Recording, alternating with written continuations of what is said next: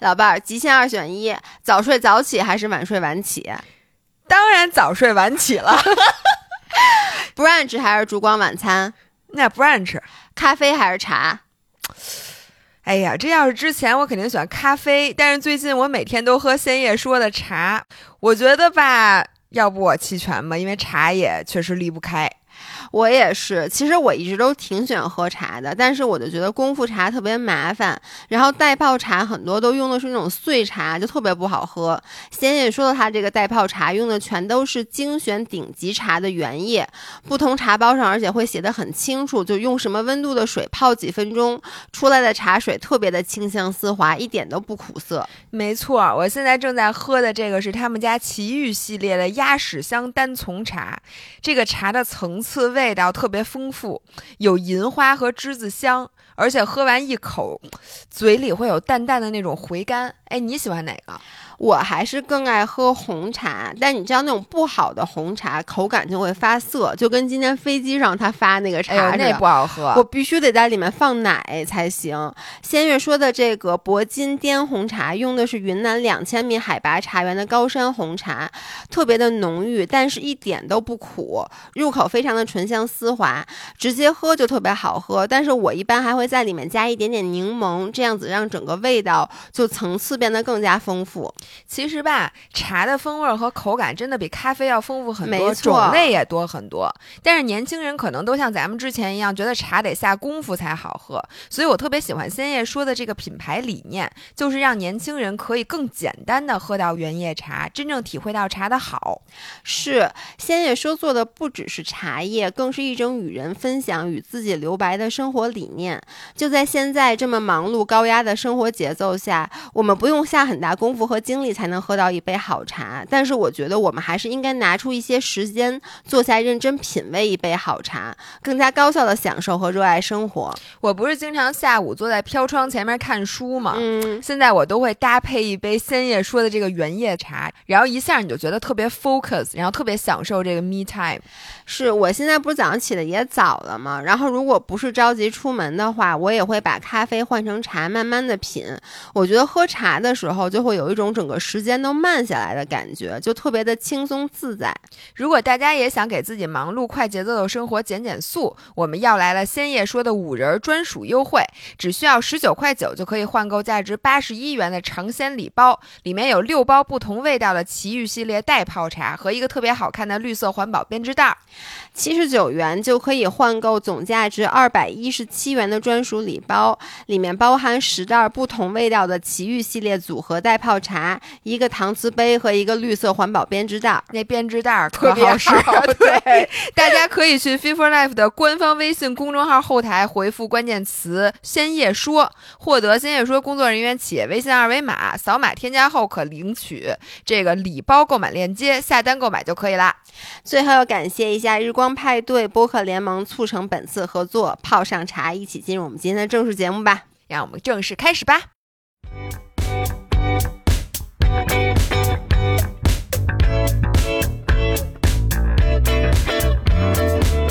Hello，大家好，欢迎回到 Free Girls Weekly Chat，我是维雅，我是芷笑，让我们与自己与食物更好的相处。哎，我上来，我先不好意思先说一下啊，最近有人给我们的节目起了一个新名字，啊，叫“胖妞咱们聊 我看见那个，”，叫 “Fat Girl Let's Chat”，我非常喜欢这个名字，所以以后我们节目的中文就有了一个，从此就有了一个名字，叫“胖妞咱们聊哎，非常好”。，这事儿 random 吗？特别 random。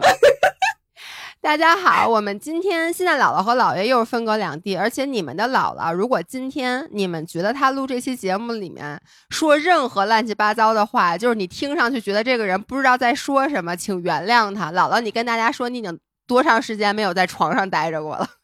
我那挺久的了，我是北京时间的昨天晚上夜里两点坐的飞机，飞到了慕尼黑，飞了十个小时。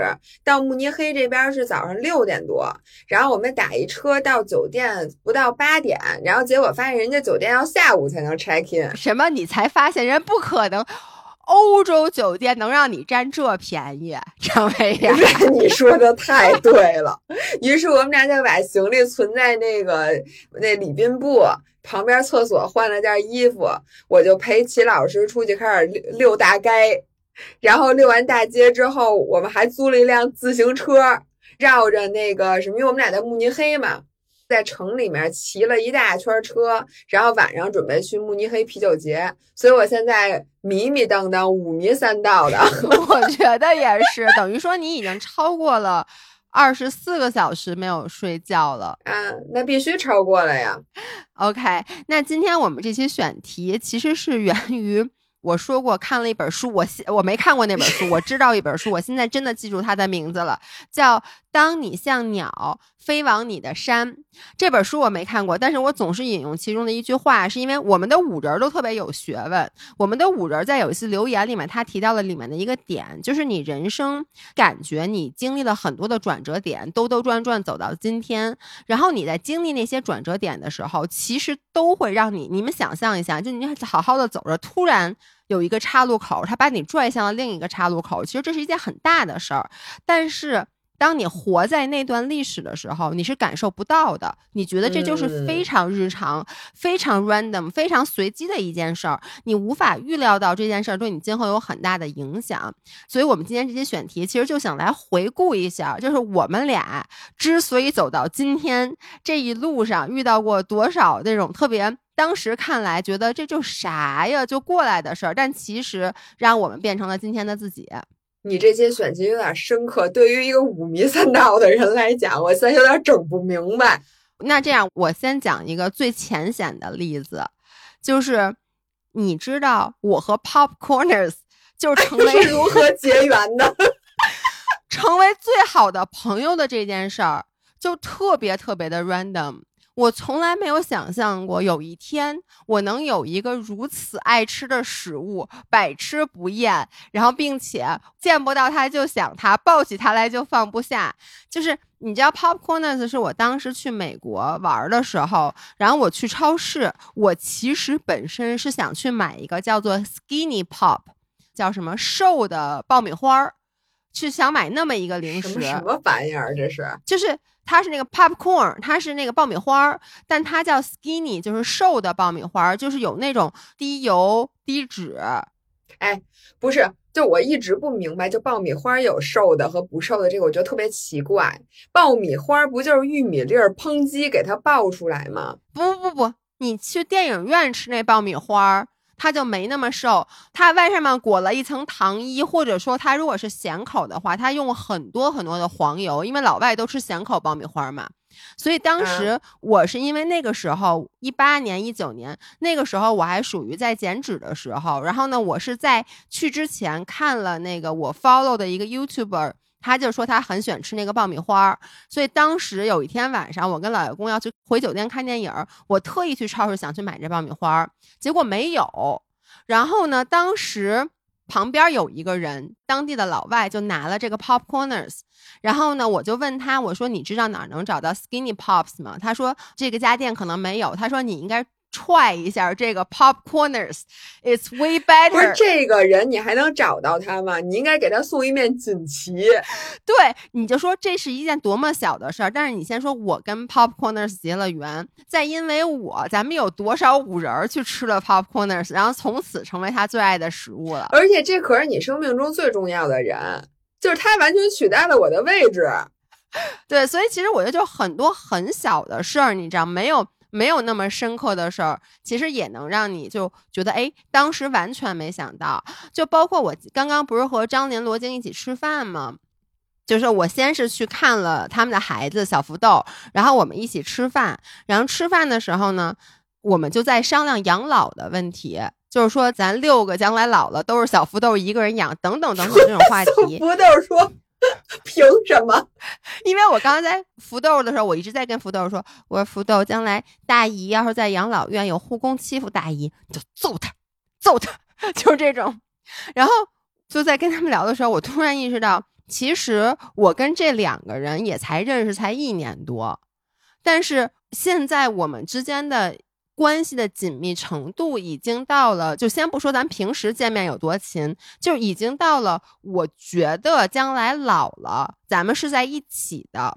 也就是说，他会是你一个一生的朋友。但是其实，首先在咱们这个年纪，咱们是三十六岁认识他们的，他们俩当时已经四十二、四十三了。就是你很难在这个年纪的时候还觉得你会新认识一些朋友，而这个朋友不是你就普通的朋友，会变成那种特别特别好的朋友。第二，就当时认识的时候，是因为。去年就是我不是在四月份的时候心情不好嘛，然后姥姥其实一直都想去林芝骑车，但是呢，她犹犹豫豫，因为当时还有一些其他的原因，大家都知道，就是不太容易去。她本来就已经不太想去了，但是呢，又因为我，她看我状态不好，就说：“哎呦，要不然咱们一起去骑个车吧。”所以才去了，然后才认识了他们。就整个这件事儿，你当时没有想到，你去了一趟西藏，回来以后还能收获一段友谊。因为咱们都处于一个三十多岁的时候，你都有时候会在怀疑，你就说，我这辈子应该我最好的朋友我都已经遇到了，对，都是原来的那个，比如说高中同学，就像咱俩这样的，然后或者是你运动中认识的朋友，并且呢，现在咱们又没有同事，对，咱们也没有什么交集的圈子，所以当你最觉得不太可能的时候，往往你转角遇到爱。我就感觉跟张玲和罗京这关系就是完全是没有想到的，但是就是一个特别特别大的惊喜。是的，所以你看我说的这两个其实都是小事儿，没有那么深，对吧？那我觉得我可能最 random 最 random 的事儿就是我为什么练铁三了，其实就只有一个原因，我原来不在德国公司吗？嗯，然后呢，我们德国公司有一个老板，德国人。然后就是有一次特别机缘巧合，我印象特别深。我们公司当时组织大家去团建，团建的项目是什么呢？是骑自行车。然后骑的是什么自行车呢？是崔克。那时候你都不知道崔克是啥，我根本不知道崔克是啥。但是给我们借那车，说实话，我现在觉得那肯定不是公路车。然后在哪儿骑呢？是在长城脚下公社那附近。秋高气爽的秋天，然后给每个人借了一辆那个崔克的自行车，然后当时骑的时候还没有什么感觉，就觉得这骑车有什么好玩，也没什么劲。但是呢，下车以后大家坐在一起吃饭，然后我记得当时我们吃饭的那个地儿是一个农家乐，就是有一个像池塘一样的，就是大家都在那儿付钱钓鱼，你知道吗？那种鱼塘。钓完鱼捞上来，那边就给你烤了，就跟吃红鳟鱼的那种地儿似的。嗯，然后这个时候呢，我们那个德国老板就开始脱衣服，在那鱼塘边上啊，对，然后脱完衣服他就跳下去了，就是养红鳟鱼那个鱼塘吗？Are you kidding me？对，是。然后特脏，你们知道那种鱼塘有多脏吗？天呐，池塘上面都漂浮着一层，就是你说不清那是油啊还是树叶儿啊，反正就是一层东西。问题是，就是他跳下去那举动，所有人都惊了。他干嘛呢？我真记得是个九月份，就他不是那么不是那么热。对，然后他就开始在池塘里边游自由泳。跟红鳟鱼一起，对，跟红鳟鱼一起。然后等他上来之后，我就问他，我说你干嘛呢？他说哦，说我那个马上要比赛了，我练练。他当时就跟我说，我参加一铁三比赛，嗯，那个就是当年在还北京还园博园有那个比赛的时候，又是比游泳，又比跑步，又比骑车，那是我第一次听说这个东西。记得有一 Ironman 这几个字儿。然后我也不知道什么意思，然后回去我就想多了解一下这个比赛，我就记得我在 YouTube 上还在真的就百度啊，我忘了。你当时还咱们俩还没有做博主呢，早着没有没有没有，特别早就查了一下，就出来一条视频，那个视频就是现在我特别想去的，就夏威夷的这个 Kona。就是这个铁三的世锦赛的一条集锦视频，就剪的，你知道那种官方的那个视频，特别热血，我靠！然后你就看着在夏威夷地方有一拱门，有一堆人戴着泳帽，我就记得特清楚。然后穿的黑了吧唧就冲往海里冲，然后在海里边就游泳，然后上来就骑一个奇形怪状的自行车，就当时我都不知道什么叫铁三车，完全看不出来，就是感觉那车就跟那个外星人骑的似的。然后就在那儿狂跑步，然后最后我就记得那个有一老头儿就在终点线直接就扑街了，就就跪在那儿，然后就开始哭。然后当时主持人就跟他说的那句话就是什么 “Congratulations，谁谁谁，Now you are Iron Man。嗯”，然后不知道为什么就突然被打到了。，Iron Man 是伊朗伊朗男人，伊朗，伊朗男人，对，这是我们一个就是内部梗。哎，但是 Iron Man 就是我想问一下，是只有比完 Kona 才是 Iron Man，还是就是你现在已经是一个 Iron Man？所有 Iron Man 的比赛你比完了都是 Iron Man，我没比过 Iron Man 比赛啊，你不是比过铁三吗？不比过铁三，但是没有比过 Iron Man 系列，因为在 Iron Man 在中国没办，就 Iron Man 是一个商标，哦，就得是他 certified 的这种比赛。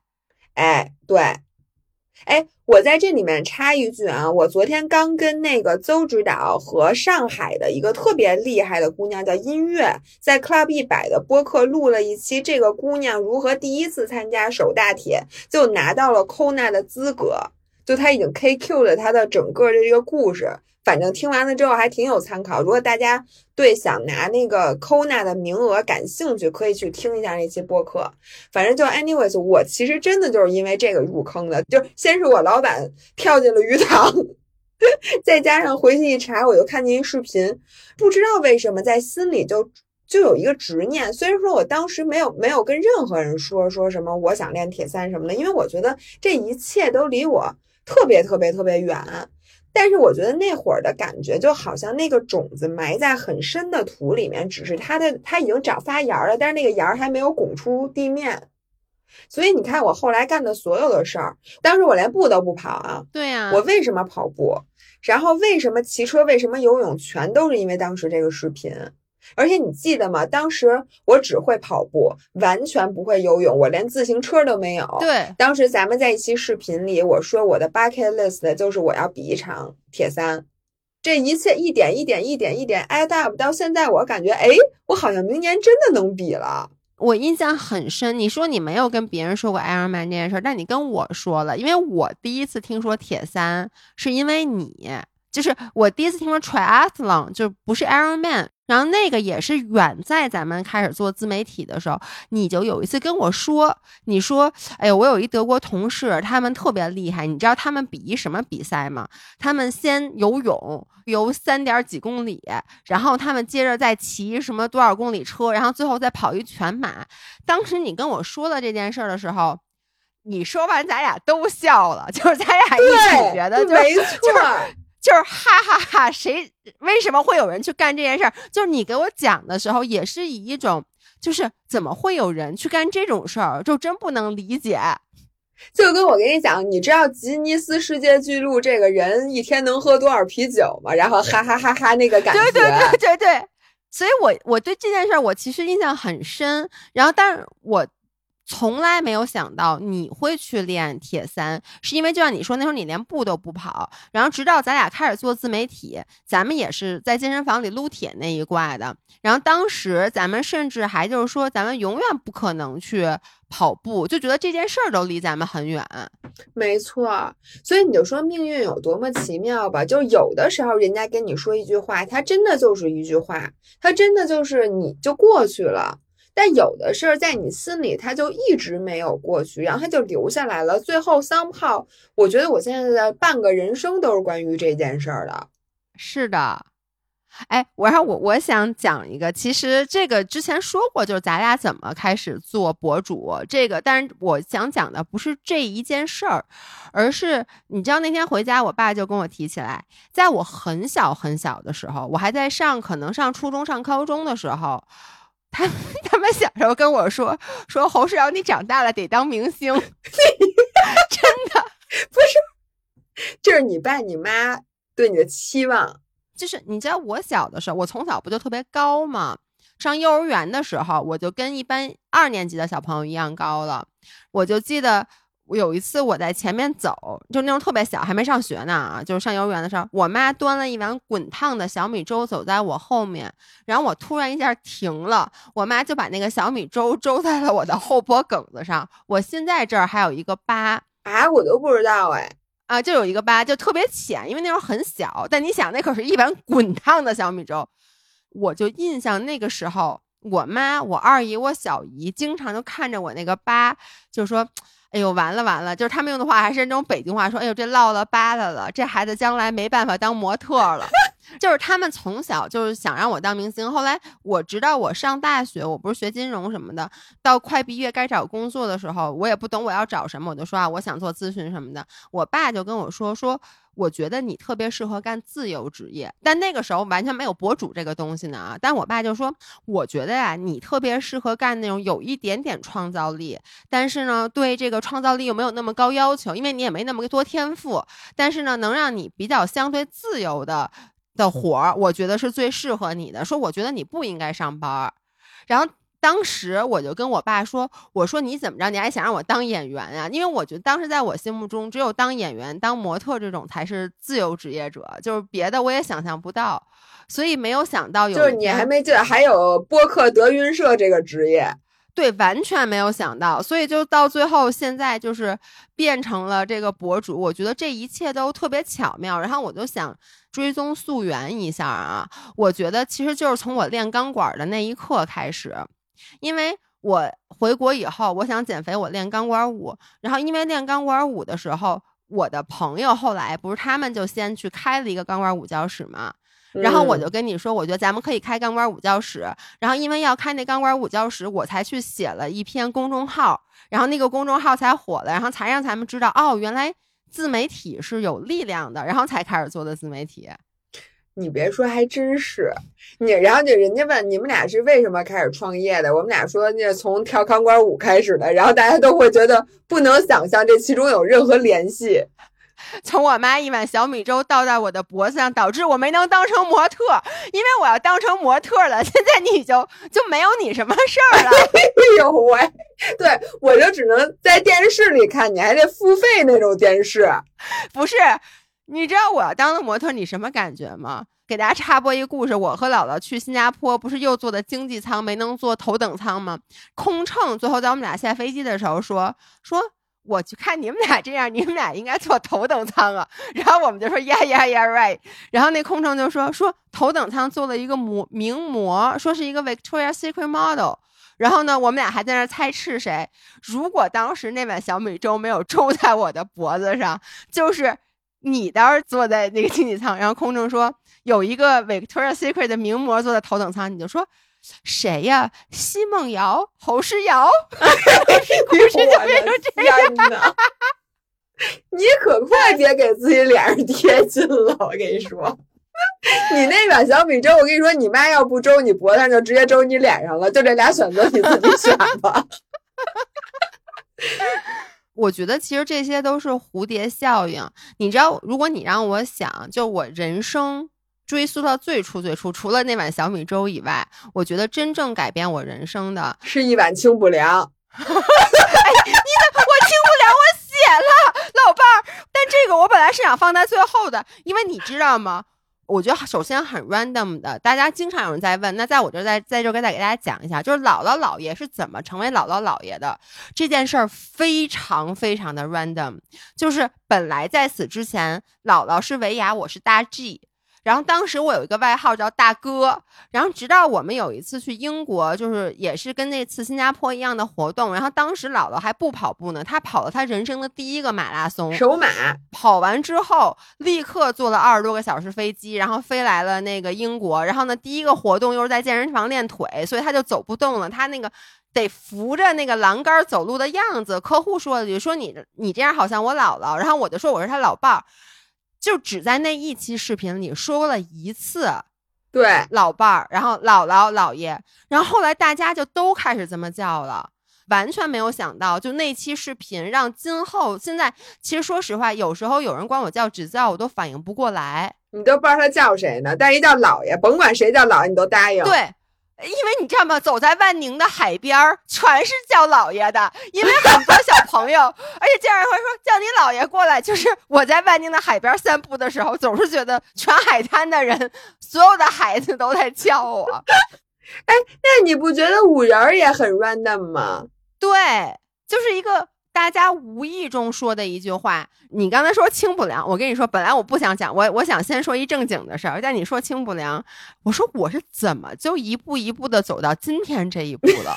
我干 不是，就是我很认真的，我干嘛了呀？就咱们以前不是这样的呀，就我可能大家听上去我有点大条，我是那个更加搞笑一点的、无厘头一点的那个主播，你是更加严，我也没有跟拉稀这件事儿沾到如此亲近的关系。你们俩何止是沾亲啊，你们俩现在就是一个人啊！你等于拉稀，拉稀等于你，大家想到你就会拉稀。你给我解释一下这个现象。对，所以我就在说这是为什么。然后你知道，我就打开了咱们的小宇宙，先说了屎，发现没有，搜索无结果，打了马桶又搜索无结果，最后我打了拉稀，然后就发现第一条就是我那个清不良变质清不良的故事。对，就自那以后，好像一次又一次的，我就刷新了大家的认知。你在屎尿屁的道路上一去不复返了。真的，因为咱们俩第一次讨论这个话题，我记得是在日坛，然后当时那天你不是尿裤子了吗？我尿裤子，你尿浇头，我真的输的彻彻底底。然后当时就是说实话，我内心很钦佩你，就是你居然把这件事都说，因为我觉得这是件特别不雅的事儿，就是你怎么能把这件事在播客里讲出来呢？我当时都替你害羞。现在的钦佩 is all yours，真的，我就真的在想，我是怎么一步一步的这个蝴蝶效应，当时一个非常无意的举动，就一步一步走到了今天。然后我觉得我现在已经脸皮的厚到，就完全 不在乎这件事儿了。我想说一下，就是我真的觉得有一件事儿，我现在想起来还觉得很神奇。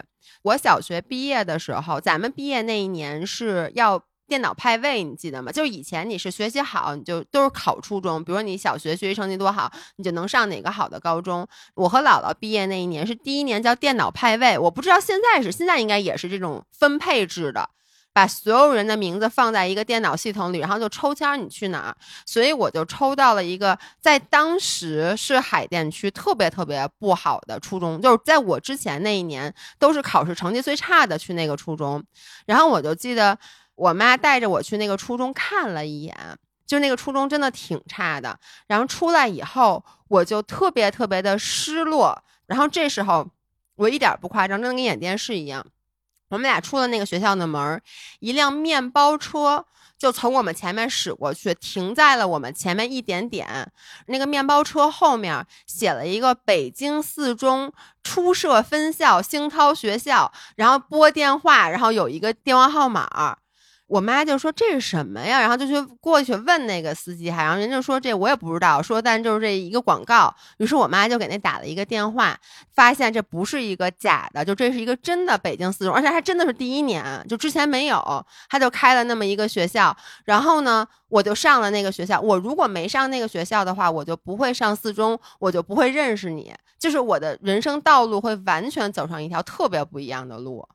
对，哎，你有没有觉得？就是比如你这件事儿啊，你其实当时看见这面包车上写着什么什么星涛北京四中广告，你肯定不止一个面包车，或者不只是一个学校的广告，可能你每天其实你眼睛看到这种 random 的信息是非常多的，但为什么你就会 pick 这一条？就跟我你说我每天看那么多视频，然后每天这么多人在我身边做各种各样疯狂的事儿，我怎么就 pick 了铁三这个东西？就为什么是他留下来了呢？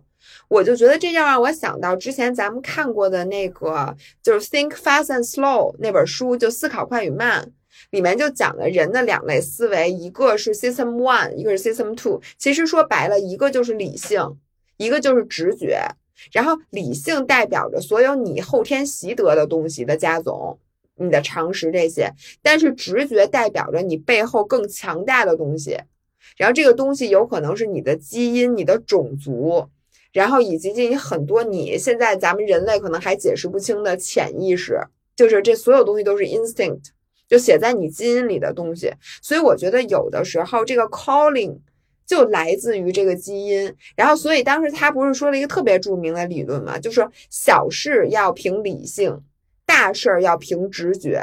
哎，你这个说的对，所以就是比如说我看到“铁三”这几个字，我看到那支视频，我就突然有一种热泪盈眶的感觉，我就觉得我的内心在和这件事儿共振。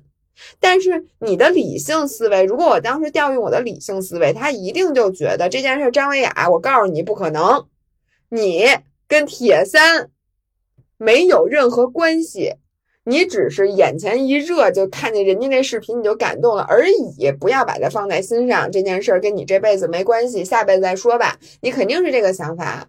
但是呢，如果你听从内心的 calling，你就先允许它在你内心扎根，允许自己先做白日梦，然后慢慢慢慢慢慢，你也许就会发现它跟你有关系了。所以我觉得有的时候，当你的理智不能理解这件事儿的时候，咱们可以选择先接受，嗯，接受自己有这个 calling，我觉得是第一步。是。然后我就想，其实当时。你绝对不会想到，就你打了这个电话，它真的改变了你的一生。我觉得为什么它改变我的一生，是因为我从此走上了一条其实不是特别按部就班的路。因为我是海淀区的嘛，我就正常的留在了，比如说我们家楼下就是中关村中学。如果我就上了中关村中学，当时那种学校它管得非常严，我可能就没有机会做自己，因为。当时那个中关村中学那种管的特别特别严，我就会被压抑着，可能学好好学习。我估计啊，我可能也考不上像清华北大那种高中，我可能在中关村中学再去读高中，清华附、北大附。对对对，因为我爸我妈其实从来没有想过让我出国，在我小的时候。所以可能也就不会出国，因为我自己可能也不会有这个想法，然后我可能就很正常的上大学，然后就是我不是说那种生活不好，而是它是我完全想不到的另外一种生活。但是特别 random 的，我去了星涛这个学校，然后我认识了 Amy，Amy 就是我的下铺，然后。我跟你说，耿潇潇改变了我的一生，因为我觉得人在初中的时候是你整个性格形成的时候。其实我在小学的时候，我的性格真的不讨喜，我也不自信，只是瞎疯瞎闹。但是跟 Amy 在一起以后，她给我展现了很多东西，让我后来变得，你知道，我以前就属于那种我完全不看武侠小说，我只看世界名著。但是我又 其实内心是不喜欢看世界名著的，所以 Amy 其实带我开始看武侠小说。然后你知道吗？耿潇潇是一个我小学一点儿不敢干坏事儿，就什么翻墙出去我都不敢，都是跟着耿潇潇一起。所以他给我打开了一个新世界的大门，然后让我变成了后来的我。我觉得这一切都是变得后来特别顺理成章的一件事，但就是因为那辆面包车。你让我想起了，我最近不是看好多那个，我又看了小德的自传，又看了纳达尔的自传吗？他们俩其实打网球都挺 random 的。小德他打网球纯粹是因为在他家乡他爸开的那披萨店对面，人家新开了一个专门培训网球的学校。嗯，然后他就说：“哎，那我去看看去。”说这学校干嘛的？然后就去了。然后原来没想到，说我这打还挺好。然后这就上手了。然后纳达尔是从小，因为他叔叔是一个特别著名的足球运动员，他小时候就一直一直想学足球。他足球其实踢得很好，但后来就是也是非常 random 的就转了网球。我记得他当时在书里面还写他的执念，他就觉得我从来就没觉得。我会是一个不踢足球的人，因为他从小就向往着自己其实是一个踢足球的，所以最开始他开始打网球之后，他是非常不接受的。但是他就说说有的时候你就得顺着命运走。他后来慢慢慢慢意识到，哎，原来网球才是那个 love of my life。所以有的时候我觉得，在这个命运的岔路口，你真的是需要顺着命运走。而不是说站在那儿就说，我原来是想踢足球的，那我一定就得踢足球，我就不能接受这个，就是浪在把你推着另外一方向走，你就非要回来。我觉得这个有的时候，这个命运的这个际遇真的还挺奇妙的。是，而且你知道我的感觉，真的就是 call back。前一期咱们说过一件事儿，就是你人生其实不要刻意的去给它找意义。就是你发现没有，咱们刚才讲了很多的故事，其实它在发生的那一刻是没有意义的。它所谓的改变了我的人生，这个意义是咱们现在已经走过去了，咱们回头看，给倒推的。对，说哎，呃，因为这件事儿以至于我现在，但是其实。这也有点幸存者偏差，因为你人无时无刻都在做很多决定，你在做，但有的事儿他可能就就顺着就过来了，你就没有给他去寻找到这个意义。然后我我还想到一个，其实对咱俩都有改变的，就是宁浪别野，就这件事儿真的也是非常非常 random。当时只是因为悠悠、一农和朱桥他们仨是好朋友，他们仨跟我都。特别不熟，他们仨找了一个别墅，有第四间屋，他们就说：“哎，这间屋咱得给租出去，然后得平摊这费用啊。”所以一农就非常 random 问我：“姥爷，你来不来？”就答应了，然后也没想。包括当时租那个房子的时候，我选的是我的房子，都说我说你们先选，你们挑，剩下我来挑，是因为我觉得我一定不可能常去，因为我觉得你也在北京，我爸妈也在北京，咱们都在北京，以至于后来我觉得。如果不是因为那个假期你来了，就你不是后来来了一趟吗？你来了，然后你回来，你说，哎，我也想在你们小区租一个房。就现在的感觉是，你看啊，你你们全家也在那儿有个家，我现在把我爸妈也搬过去了，这个是我想都没想过的，就是。这一直是我向往的生活。我能跟你说，就比如以前咱们去东南亚去潜水啊，或者去玩儿什么的，都会看到有一些外地外来人，比如说有些老外也好，有一些中国人也好。你就会问，哎，你怎么来了？他们就说啊，因为我太喜欢，就比如我来，我我我来潜水，然后我发现我太喜欢潜水了，所以后来我就越来越多，然后多到最后，我就发现，嗨，算了，我就跟这儿扎根就完了。然后包括我就记得我二零。一五年有一次去菲律宾，然后当时我第一次体验冲浪，我就印象很深。当时那个冲浪的那个开冲浪俱乐部那俩人，他们俩就是说，他们俩就是住在本来是马尼拉，然后就是因为来冲浪来了几次以后就。租了一个小房子，一开始就一小房子，他们俩自己。等到我去的时候，他们已经变成一个巨大无比的那种地，然后他们在那儿盖了好多房子，还有旅馆什么的。他们当时就说，我们在三年前都没有想到会变成这样，所以我觉得我现在就能说，哎，我想去万宁，包括就是冬天，就是咱们前段时间你也在万宁，我也在万宁，然后咱们过的那种生活，就是搁在去年。我想都不敢想，我觉得这是一件不可能发生的事儿，但它确实改变了咱们整个人生的方向。对，所以我觉得有的时候，就像我之前为什么说那个宇宙定律，我现在 adopt 的宇宙定律就是可去可不去等于去，然后呢，可是可不是等于是。嗯。然后我觉得这其实是对人生的一个非常 open 的态度，就是你不尝试给你的人生定向。也不尝试给人生做太多的规划，但是你就想一直顺着自己的那个潮带你的，就顺势而为，就顺着它走，然后接受一切可能性。但是像你说的也对，就是我刚才就在想啊，咱们说的都是好事儿，有的时候你顺着走，发现这个事儿是个坏事儿，它导致了你很多的失败。就比如说我今天刚看一本书，叫《跑步走过阴云密布》。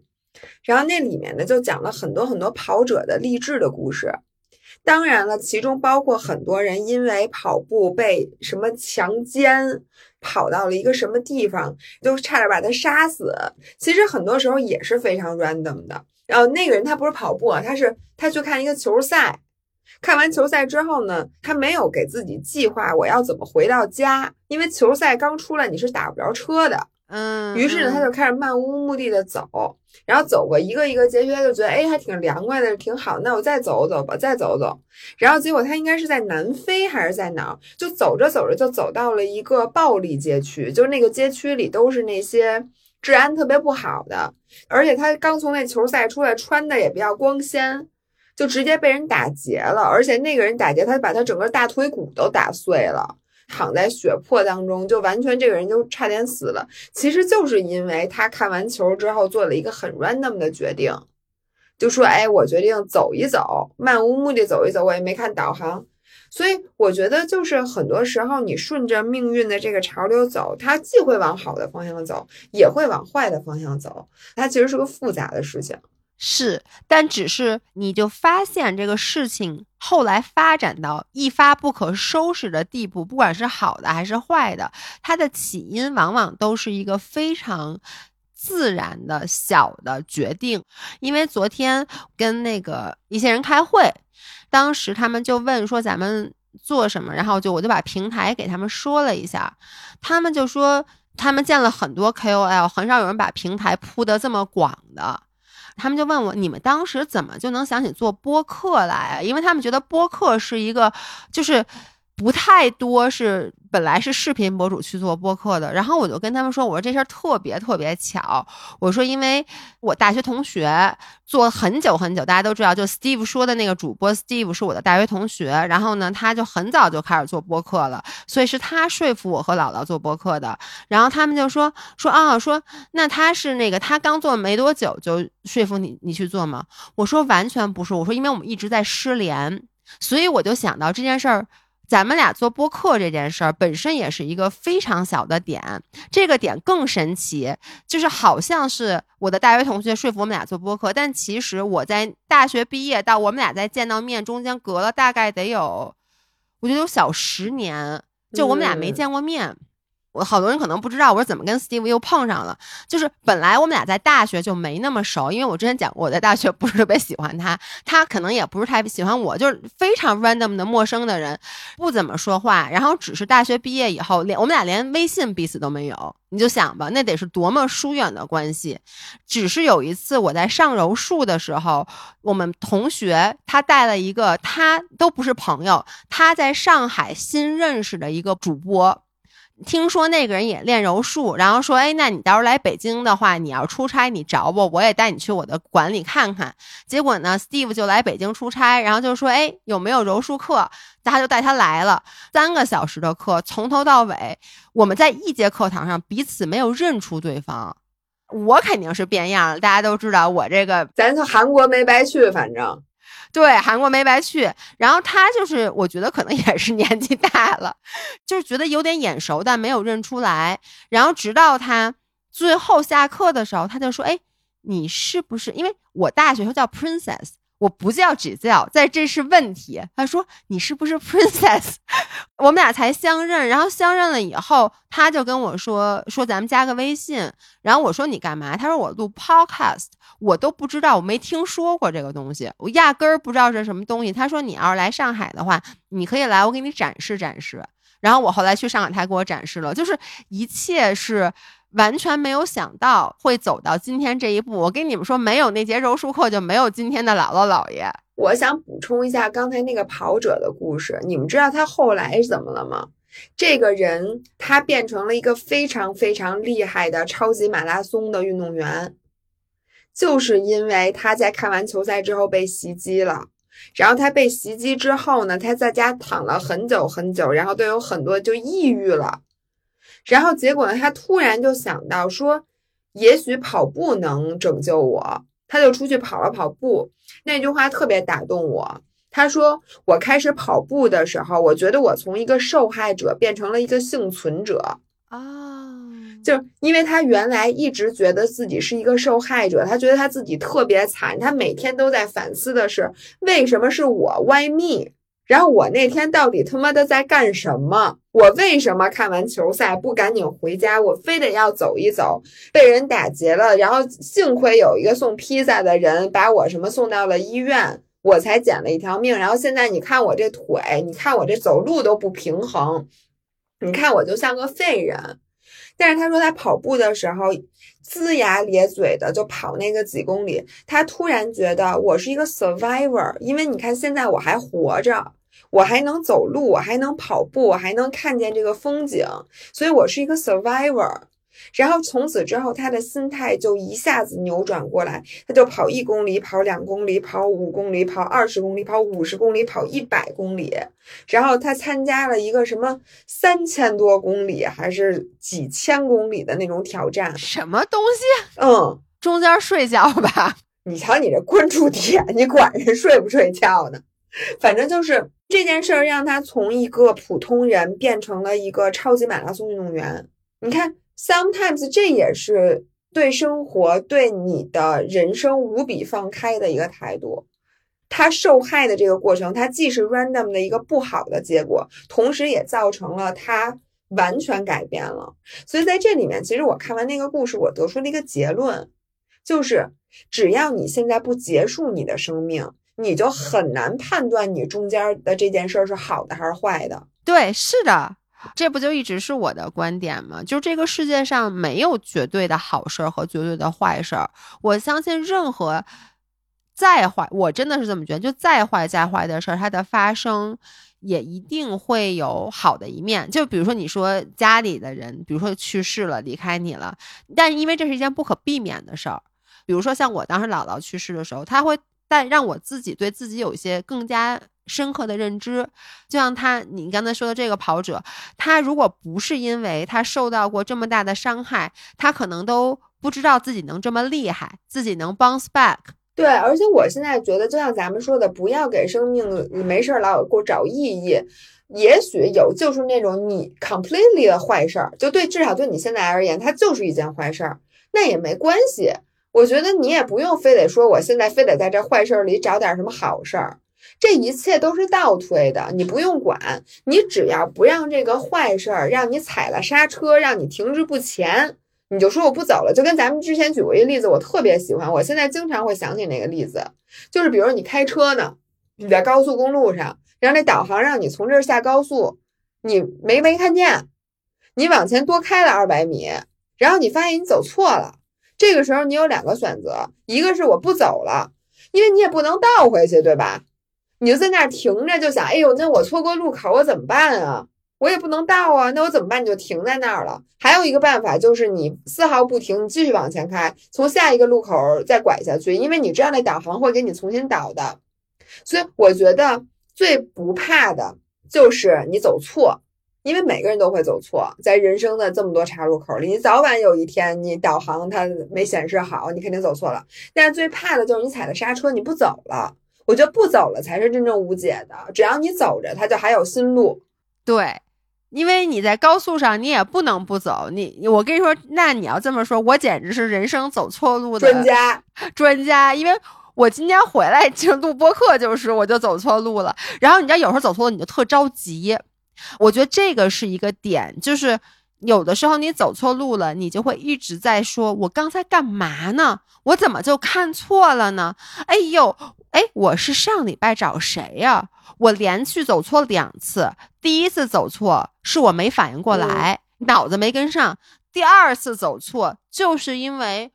我的脑子在第一次走错，因为我当时已经有点来不及了，我就一直在想，哎呦，我怎么走错了，怎么办？然后你就没有 pay attention to 那个导航，所以第二次走错，就是因为我没有在走错之后及时的，就是从那个状态中抽抽离出来，所以又走错了。对你发现了吗？有的时候你在出去玩的时候，你最美好的回忆往往都是不是你想去那地儿的。是啊，就比如说我今天。就本来呀，我想带我妈骑车是走一条路，然后去看一个地儿，然后结果呢，因为那个导航那个网特别慢，它就老显示不出来，就老在那转圈儿。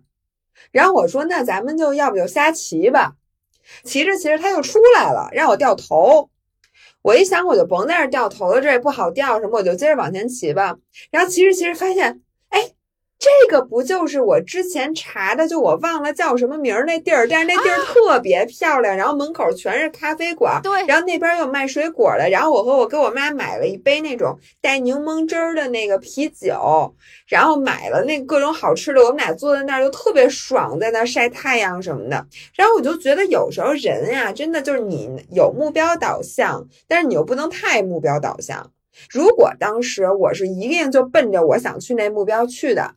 那到那路口，我肯定掉头了。嗯，掉头了之后，我肯定只能看见当时想去的那个地方。但是呢，其实因为我到了这儿，吃完喝完啤酒，说咱们继续走，然后我就想，哎，那咱们再去刚才那目标，因为那个目标的那个导航那地儿我已经知道了，所以我在过去的时候就轻车熟路。但是绕弯的这个地方，如果我没有走错，我可能今天就不会到那儿去了。你说的这个我太有感触了，就是我觉得有些时候这就所谓的 mean to be。我之前有一次和老爷公在欧洲，就是看那个 YouTube 一个美食博主，他就推荐了一家店，我在导航上没有查出来，因为是一个特别特别特别小的那么一家店，然后我就觉得我也找不着，因为我在什么那个就是 Yelp 上面没找到。我就查了另外一家比较大的店，我说咱们去吃这个，结果就在走的过程中就跟你一样，就走丢了。因为你知道那个欧洲那种老城里面兜兜转转的那个稀了八斜的那个路就找不着，结果我后来走着走着，我抬头一看，我说这个门怎么那么眼熟啊？因为那个门就是那个视频里那个门就是花里胡哨的，我说这门怎么那么眼熟啊？结果发现这就是那个博主推荐的那家店，它就一个特别特别小的店，但就是因为你走丢了，因为你在那种特别小的胡同里面，然后才能找到它，所以当时我就有种感觉，就是其实。就应该来这儿，对，所以我觉得有的时候就出去玩有两种心态，一种是你提前规划好的，你就完全按照你的计划来，然后这个呢，就其实是一个非常结果导向，你错过了整个过程，因为有的时候你在街上走的时候，你的眼睛其实只盯着导航，对，你就哎这块右转好，右转右转，但是你中间就是导航的过程中，你没有看到任何东西。还有一种就是像我这次，我这次太有感触，因为我在来德国之前太忙了，啥攻略都没做，什么都没做，我都忘了我在我订没订酒店，然后我订酒店这订单我找不着了，因为我订的时候太着急了，我忘了我在哪儿订的了，你明白吗？然后到了机场，我妈就说：“哎，咱在慕尼黑待两天，咱干嘛呀？”我说：“到再说呗。”然后我就是一个纯 follow 宇宙的面包蟹。然后结果我跟你讲，我妈呢是在之前就查了好多慕尼黑她想去的地儿，她甚至还做了一小册子，但是她不知道怎么去啊，她就说我想去这儿，去那儿，去那儿，去那儿的一个本儿。结果我们今天到了那儿，我们先把酒店不是进不去吗？我就说走，咱们溜大街吧。我就想到，哎，是那中心广场，就慕尼黑就那么点地儿，就中心广场。我说咱们就去随便去中心广场走走。我当时想的就是，咱们到中心广场找一地儿喝点咖啡，吃点东西。然后之后再说，一到那儿，哎，马上就租上自行车了，又这么骑了骑。结果你知道吗？刚才在我们回来 check in 的时候，我妈说好，现在只有一个也不知道两个景点儿是没去的，其他的咱们都都去了。你知道这个感觉，我觉得就特别像我现在的人生。是的。就是有的时候你其实没有什么明确的目的，你只是想说我不能浪费时间，然后我要更多的去看这个世界，就跟说我不能 check in，但是我不会在酒店前台等着，我要出去转一转。然后转的过程中呢，你就会发现，哎，这个你想不想去？我想去，那我就走，兜兜转转，发现，哎，好像你也没有错过什么，是就是人生中的一些小珍珠，你三号好像都串起来了，但是串起来的方式可能是你原来意想不到的，或者你做计划你也不会这么做的那种计划。我觉得，哎，也挺好。对我能最后总结一下，就是我想说，其实我以前出去旅游，我就会做计划，会把我想去的地儿都。记好了，我觉得就像你说的，包括人生也是。当你有一些明确的目标的时候，其实你也未必是一直低头看导航。但是，当你想着，哎，我因为要完成一个什么，我要去干一件什么事儿，我要去这个博物馆，所以你在走的时候，因为你的目标过于专注，你的注意力就不够分散。你注意力不够分散，你就没有把任何的精力留给你路上的风景。未必是你低头看导航，你可能也看了两边，但是你就想，你看到他们的时候，你就想，这不是我要去的地儿，这也不是我要去的地儿。对，而且你的时间精力已经不允许。对，为什么以前就会说人越老越佛？其实我觉得真的是一个随着年龄增长才会找到的状态。哎，我现在觉得就像咱们一直说，人是流动的，就有些时候，当你非常知道你想去哪儿的时候。你其实就是需要一个专注的状态，这段时间集中你的全力，我就是奔着这目标，这本身当然是一个好的状态。对，比如说你看，像我要拉肚子的时候，我就知道我要去找一个马桶，那这个时候路边儿它有再美的风景，我真的是这么觉得的，就是当你。有一个急迫的必须要实现的目标，比如说我拉肚子了，我要找一马桶，我找一厕所。那这时候我不管两边的风景有多么美，我不能看，我得先去把这马桶给找着。对，但是呢，我之前看那本书上说的特别对，不是只有专注是好的，因为在你专注的时候，其实你略过了周围各种各样的信息和这个世界的复杂性。所以，人需要专注的时刻，at the same time，你需要有很不专注的时刻，因为在你很不专注的时刻的时候，其实你更多的能聆听你的 instinct。就聆听你本能的声音，然后发现这个真实的世界其实是什么样的。这就像当你有目标，我要去某一个博物馆的时候，你就奔着那博物馆去，因为那是你你你你知道你想去那博物馆。当你不知道你想去哪儿的时候，我觉得就放过自己，不要着急给自己寻求一个新的目标，或者非得要做计划。我觉得就顺着内心的声音去走一走，然后最后你可能会发现，你弥补了你专注时候的很多很多的不足。我觉得这就是人生之美，你知道吗？嗯，反正所以你这次你看在柏林跑马拉松，我觉得一切。都是一个未知，就比如说，你看，哎，你脚怎么样了？现在我现在走路脚不怎么疼了，但是我抹药的时候还能明显感到那根筋是疼的，所以呢，真的，我现在柏林马拉松也完全是一个未知，就我还是挺生自己气的。但是你，你看啊，你你虽然是伤了脚，但你第二天也站台了呀，你你生气吗？嗯，但是我又觉得，就这一切都是命运的安排。因为运动员在比赛之前受伤是再正常不过的事情，这是你运动员必须面对的，这就是你运动员的人生。没有运动员是没有伤痛的，所以你也要学会如何面对伤痛。那你说你这次比赛肯定成绩不好，你难不难过？你肯定是难过的。但是我又觉得。命运就是起起伏伏的，你也不能一直起，你要一直起，起不了太高了，就到顶了。所以我只能先浮下去，我再起。你知道，大起大落之间才彰显了你的这个情绪的波动。所以我又觉得挺好。而且本来柏林是个快速赛道，如果我压力特别大，我要 PB 的话，我根本没有。心情去享受那个赛道和享受旁边观众，因为柏林是一个观众特别热情的地方，所以我觉得这一下我反而负担又小了。目标模糊掉之后，你就可以腾出精力去欣赏路上的美景了。对，而且原来我是一点都不敢陪我妈玩的，我就跟我妈说：“你不要指望我在柏林和慕尼黑陪你玩，因为我不能累着，我也不能走太多的路。”而且我每天我还得跑，我现在还有课表，我现在我也没课表了。然后我该玩玩，该吃吃，该喝喝，我也不用减重了。然后我就在一个 gluten 特别不 free 的地方，从今儿早上就开始，除了 gluten 我就没吃过别的。你晚上喝啤酒记得跟人说你要 gluten free 啊！你我今儿早上一去，各种各样的 pretzel，各种各样的 croissant，什么乱七八糟的。然后大家一人。这么大一扎啤酒，就从早上就开始喝，因为现在慕尼黑啤酒节，你知道，我们俩一会儿就要去啤酒节玩，满世界都是 gluten。你说你知道我在想什么吗？你你说你刚才喝了一杯挤了柠檬汁儿的啤酒，你可能跟人说我要一杯 gluten free 的这个酒，它就只有柠檬汁儿，就是一杯柠檬汁儿，因为啤酒里面有麸质，有点酸啊，姐们儿。行行接受命运的安排朋友们。嗯然后今天是周六大家听到这期节目的时候姥姥马上就要在柏林比赛了所以对周日比赛。大家去给姥姥加油在评论区祝姥姥跑得开心。好的没有问题那我们下次再见拜拜。